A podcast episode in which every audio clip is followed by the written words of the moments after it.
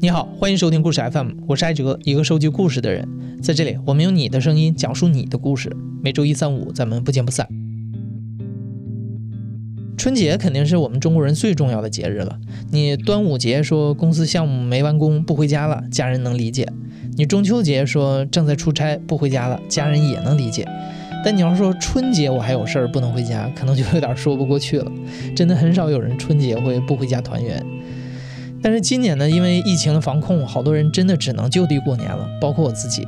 为了避免回北京会遇到麻烦嘛，所以也就不折腾了。但是不回家的年要怎么过呢？我们很想听一听别人的经验。所以前段时间我们就在故事 FM 的微信公众号发起了一次故事征集，在这次征集当中挑选了四位讲述者来讲一讲他们曾经在异乡过年的记忆。这些跨越了年代和地区的故事啊，或许能给在外的你带来一点新年的慰藉。希望你能独自在外也能过得好。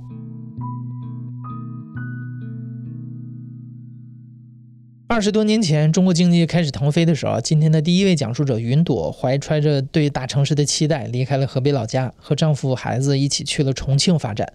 但是她没有想到，那里的生活比她想象中艰难得多。二零零零年的冬天，在窘迫当中，她度过了一个至今难忘的春节。我是云朵，现居住在长沙的河北人。说起过春节不回家这回事儿啊，最令我难忘的是两千年的春节。那个春节是我们第一次在远离家乡、远离亲人的重庆度过的。当时是因为我的父母他们在长沙从事着食品批发生意，那个生意做的还是挺好的。那个时候就让我萌发了想出去见见世面的那个种子。那个时候，我爸爸给我们联系了一些货源，让我们在那边做批发、做代理。当我爸爸把这些事情联系好以后，我们两个人带着孩子就去到了重庆。我们是在远离市场的一个农贸市场，租了一间很大的门面，上下两层，既放货又睡人。当时是我们去的时候是秋天，简单的生活用品装置好了以后，把货都放在那里，然后这些货到了之后就给别人销售。但是当人家销售的时候，这个产品有一点不对路，别人也没有用心去给你卖。那时候运输不太方便，我们来货都是整车来的，一个大挂车来了几百件。当时我们一个月销了十多件，这个你可想而知是一个怎样的概念。不要说仓储费，就连我们的生活费它都不够的。所以说，我们就想着自己。来开拓市场，来找客源。另外一个市场想去找一个摊位，结果找摊位找到了一个地皮，这个摊主是一个地皮。当时我们给他交了三个月的钱，结果当我们想使用这个摊位的时候，才发现他的营业执照、他的所有的证件都是不能用的，都是过期的。我们找他退钱，但是这个老板他就是。地霸嘛，他就不肯退给我们钱，这里就又亏了很多，货相当于不卖，这里又亏，那里又亏，在这种情况下，就是我的小孩，他受气候啊、环境啊、饮食啊的影响，就是经常的出现腹泻呀、感冒啊这种状态，三天两头要进医院，我的爱人。也出现了胃部的不舒服，因为以前他在老家做生意，积劳成疾，他的胃就不是很好，所以这个情况下，他的胃病也发作了，所以这个时候也进医院去看病，小孩也进医院去看病，我们的生活就更加的窘迫了，所以这一晃几个月下去，我们相当于都是负数的。真的，所有的开销就是自己带过来的这一点点钱，就是在维持。时间很快就到了过年，情况并没有很好转。所以，当家人给我们打电话的时候，问我们要不要回家过年，我们骗老家的老人说这里的生意很忙，可能回不去。其实哪里是这样子啊？我们根本就没有能力回去，没有钱回去。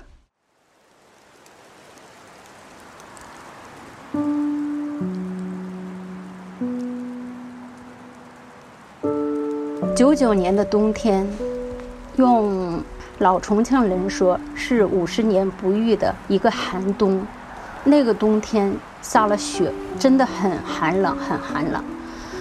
我们一家就是还是使用的刚来时置办的两床棉被，两床一米五的棉被，底下铺一床，上面盖一床。那种棉被是当时是十五块钱一床买的，我记忆犹新。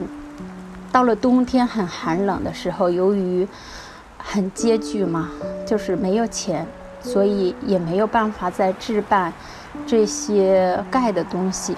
每天只能我们一家三口缩在那一一张床上，底下铺一床，上面盖一床，把所有的衣服都搭在身上，这样抱在一起取暖，度过了一个寒冬。到了快过年的时候。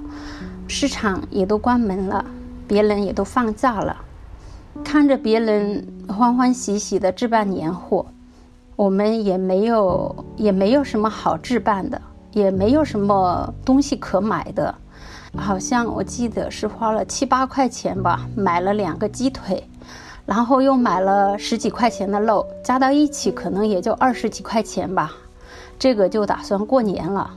到了大年。腊月二十八的时候，在家里面很冷。这个家说是家，实际上就是仓库嘛，就是堆了很多货。我们腾出一个小空间，放一张床，然后在家里面什么都没有，又很冷，所以说就带着小孩到大街上去溜达，去晒太阳。出去以后，我们走在大街上，就看到了三三两两的人。背着包，大包小包的，拖着行李啊，啊，一边走一边说笑着呀，朝家的方向奔呐。这个时候，其实我是还好，没有什么感触的。但是我的爱人，他是一个恋家狂，他就是很想回回家的那一种。当他看到这个情形的时候，他就摸了摸我女儿的。脑袋，说了一声：“嗯，闺女啊，你想不想你爷爷奶奶呀？” 我女儿她那时候比较小嘛，很天真的说了一下：“嗯，没有啊，啊，也不太想。”我被我爱人这一句话这样一问，我就目光就转向看他。突然间，为什么问这句话？我看到他那种落寞的眼神，他眼里面有泪花，他仰着头，他说：“可是我想回家。”我握住了他的手，我对他说：“明年的春节我们一定可以回家的。”老公听到我这句话，点点头，他说：“是的，我们不能放弃。”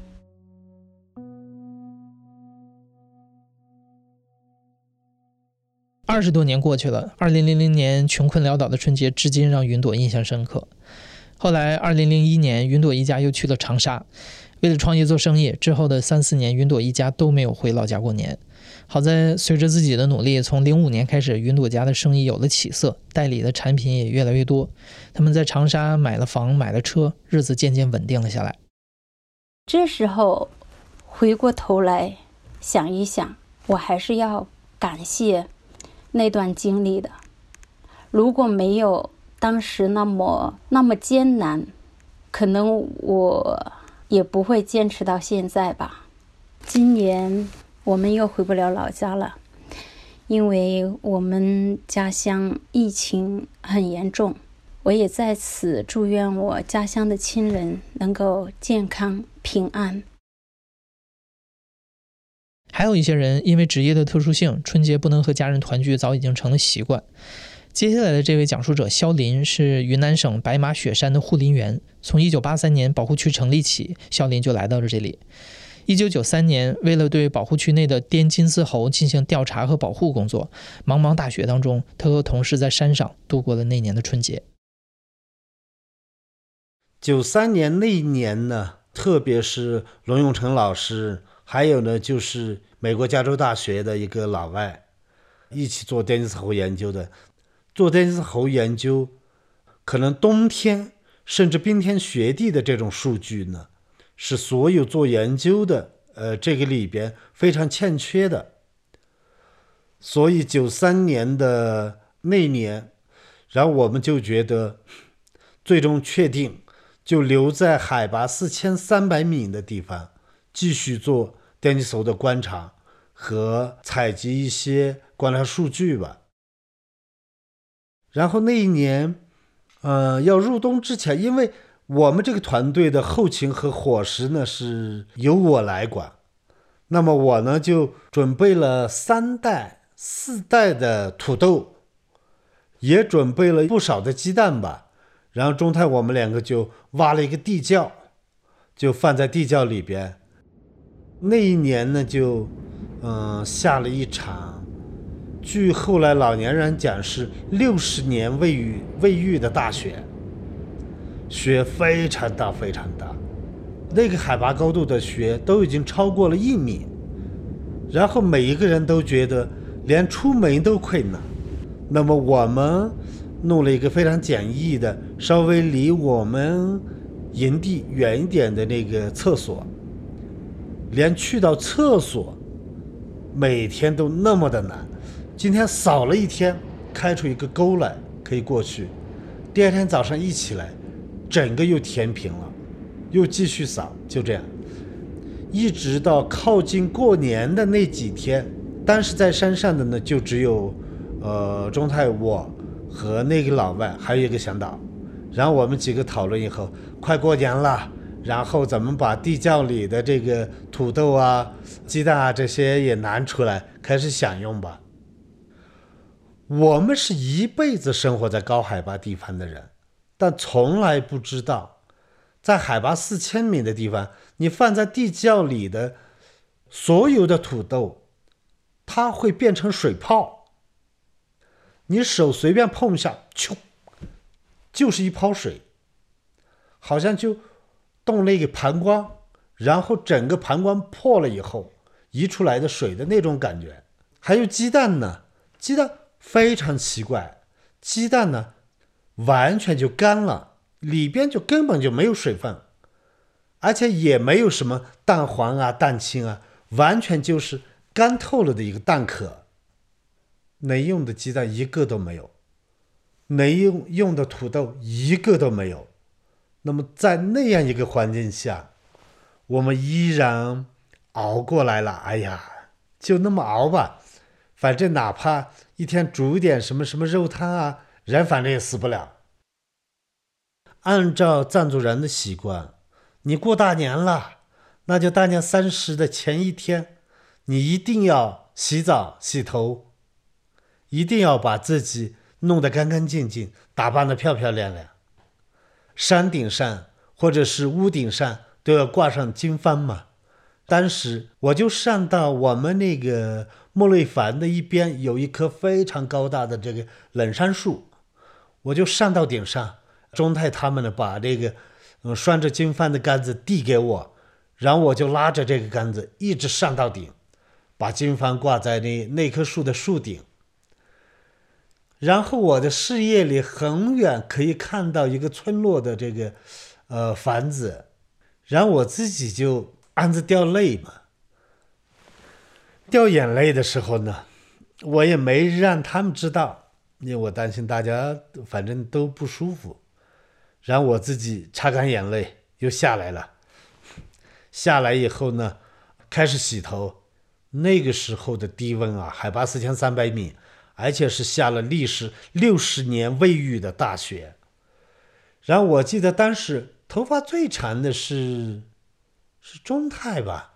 他先洗，洗过之后呢，他就在叫我。我一看他，他整个眼前垂下来的每一根头发，都挂着那个冰珠啊，很小的冰柱，然后他就摇摇头，就这些冰呢，咔嚓咔嚓的在响。然后我记得第二天大年三十的晚上吧，我们有一个破收音机，呃，任何时候呢都可以听听收音。那天晚上，反正大家也是安安静静的，就围着火，也没话讲。我就放收音，收音放着放着，就放出来一首那个《一封家书》，李春波的。然后这首歌一放出来了，老外倒是没反应，我们几个呢，都已经，反正就个个都掉头朝自己的这个卧室跑。因为大家都哭了，各自跑到床上去，一上床，然后就蒙着被子，然后相互都看不到、听不到，就这么哭。现在想起来都是，真是不简单。爸爸妈妈不要太牵挂，虽然我很少写信，其实我很想家。初一呢是很早，按理说应该是在听到第一声鸡鸣的时候要去打水，然后打水的时候，你手里还要带上米啊、肉啊这些供水神的这些东西啊。到了早上稍有光线的时候，我们几个就呃有的背着桶，有的背着贡品啊。就过去打水，打回来那天早上算是三百六十五天里最干净的水，然后就烧酥油茶，烧水喝，喝过之后呢，就去我们比较靠近我们营地的有一个香台，就是围山的地方，然后我们呢又去围山撒五谷。然后祝福、呃祈祷啊等等这些。卫桑是藏族传统的祭拜祈福仪式，在大年初一的早晨，在香炉里点燃松柏枝，燃起桑烟，然后撒上青稞、茶叶等贡品，开始诵念经文来求神祈祷，希望神能赐福给敬奉他的人们。因为只要为三呢，他这个经文，当你念完结束之后呢，就要高喊拉索罗。你不管有多少人，都要高喊拉索罗。藏族人把风马旗挂在山顶的最高处，风马旗迎风飘扬。他们在面对山林高喊拉索罗。这句古藏语的意思是神必胜。整个山谷都回荡着这个声音，这是大山在向他们回应神必胜，好像人们在和大自然对话。萧林站在皑皑白雪之中，从此白马雪山就是他的整个世界。从十六岁开始至今，肖林已经为白马雪山奉献了三十八年的光阴。这么多年的春节，肖林最难忘的还是一九九三年的这一次。他说自己生在雪山脚下，终身拜倒在雪山面前，这座山等于就是他的一辈子。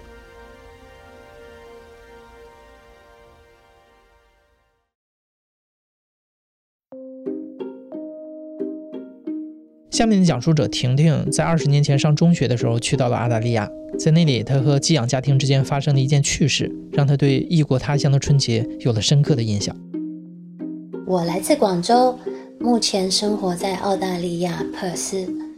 澳大利亚珀斯是一个并不出名的城市，尤其是多年前，很多人都不知道世界上有这么一个城市。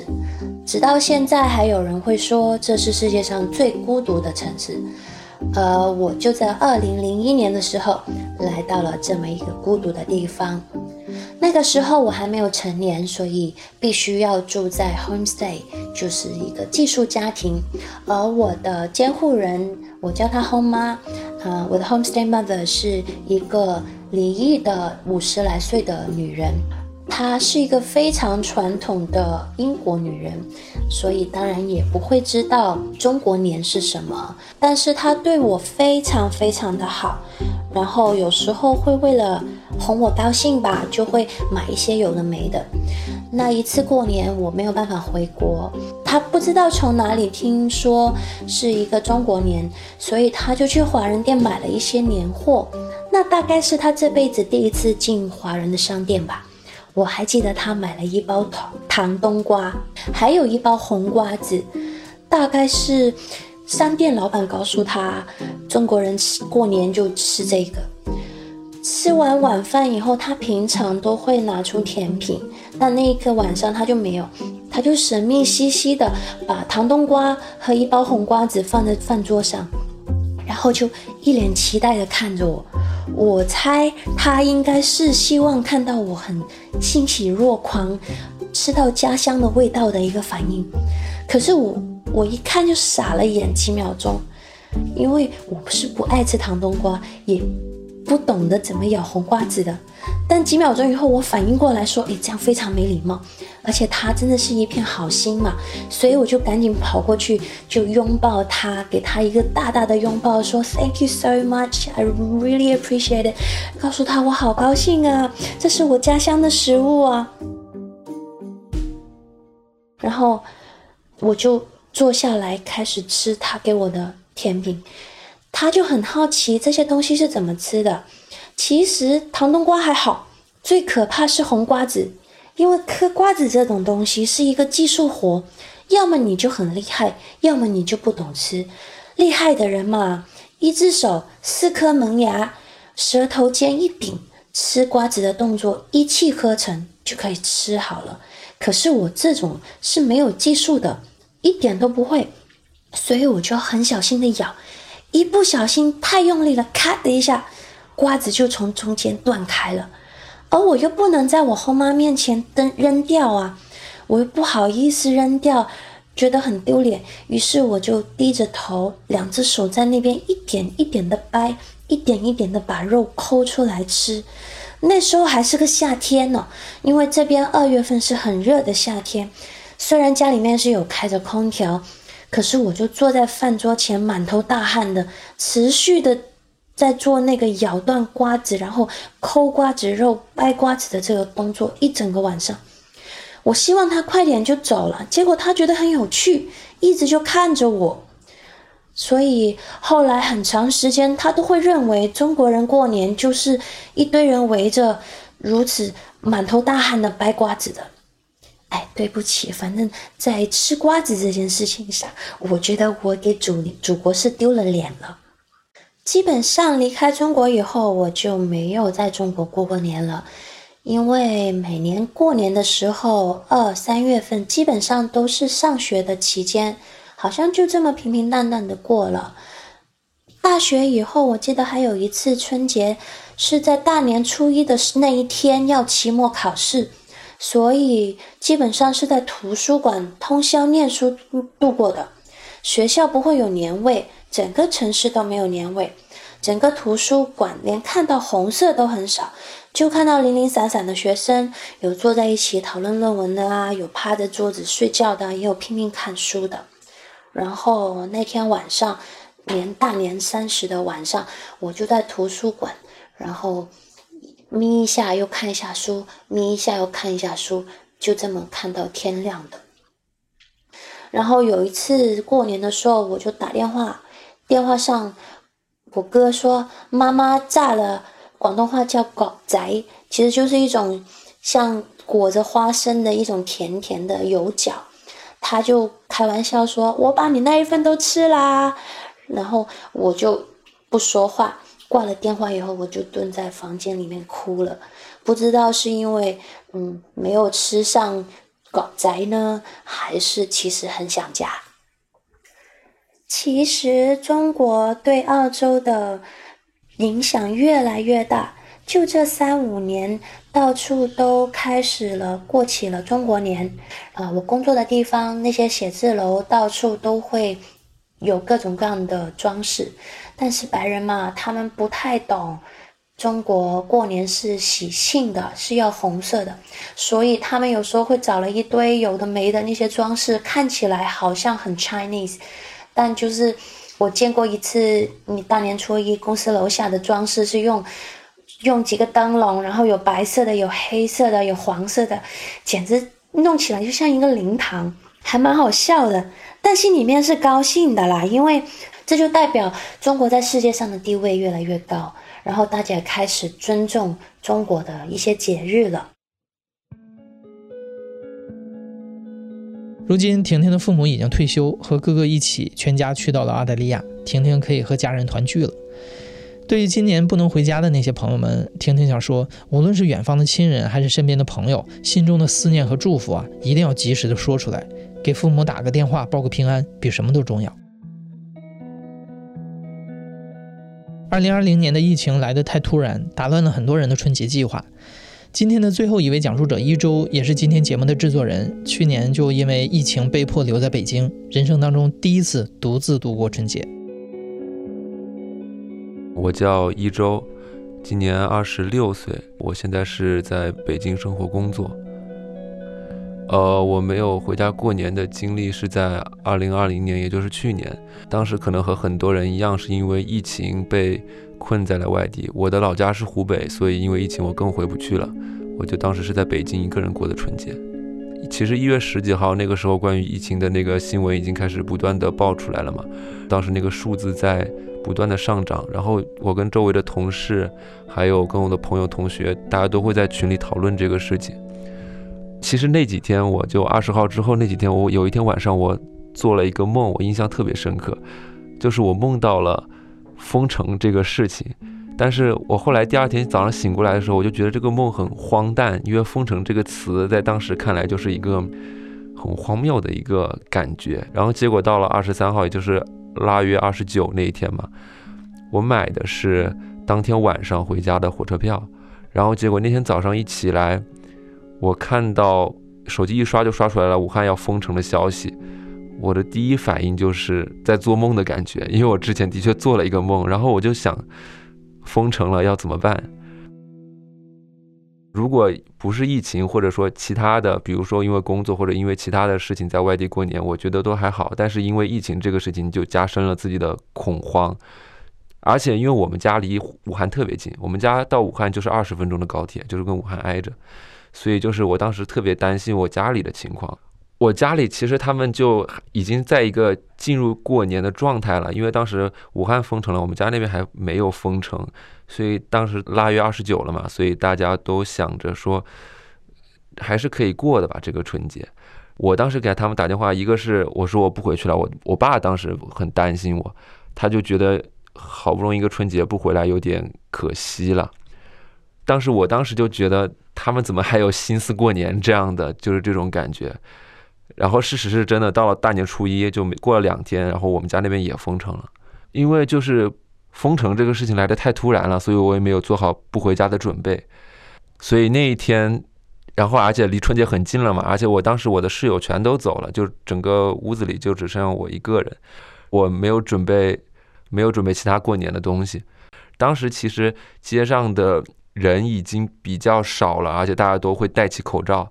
我当时我记得很清楚，那天下班之后，我就去附近的超市，就买了一些啊零食啊、吃的啊什么的。因为我也不会做饭，所以我就不可能给自己准备一些丰盛的食材，我就去随便买一些零食吃的，大概囤了可能有一个星期的方便面啊、速冻水饺啊这种东西，然后就回去。然后这就是我为大年三十做的准备，因为我一个人在外面嘛，然后。呃，我也不想让家人担心。其实我们家里人三十那天还是吃了吃了年饭的，就他们是在中午吃的年饭。然后我就会想装作虽然在外面一个人也很幸福的那种感觉。然后我跟他们说，说我其实还有其他留守北京的同学朋友啊，我是跟他们一起过的。其实我是一个人。然后我在手机里面找了一个月之前跟朋友聚餐吃火锅的照片发到群里。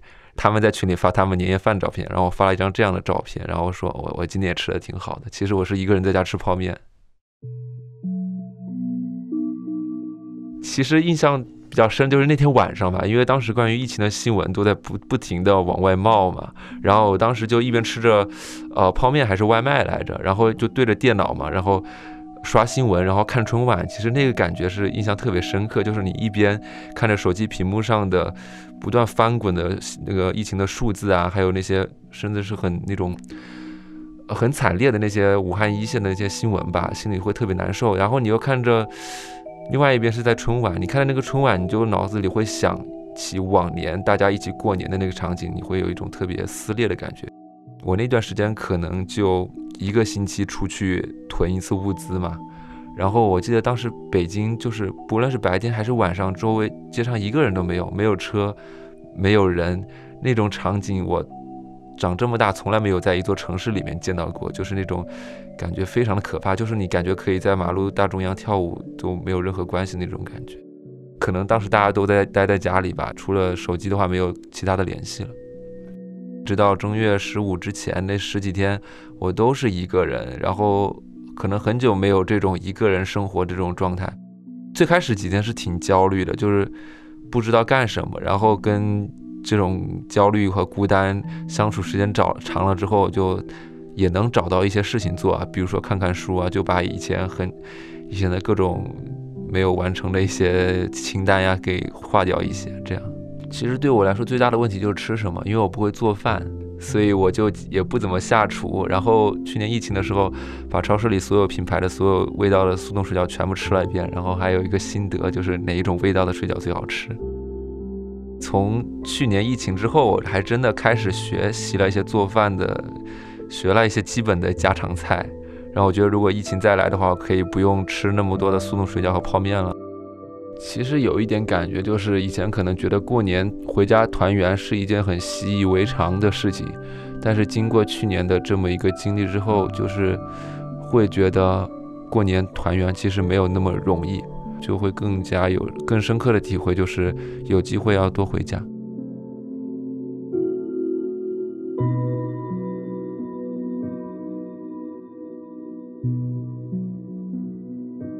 你现在正在收听的是《亲历者自述》的声音节目故事 FM，我是主播哲。本期节目由张一舟制作，声音设计孙泽宇。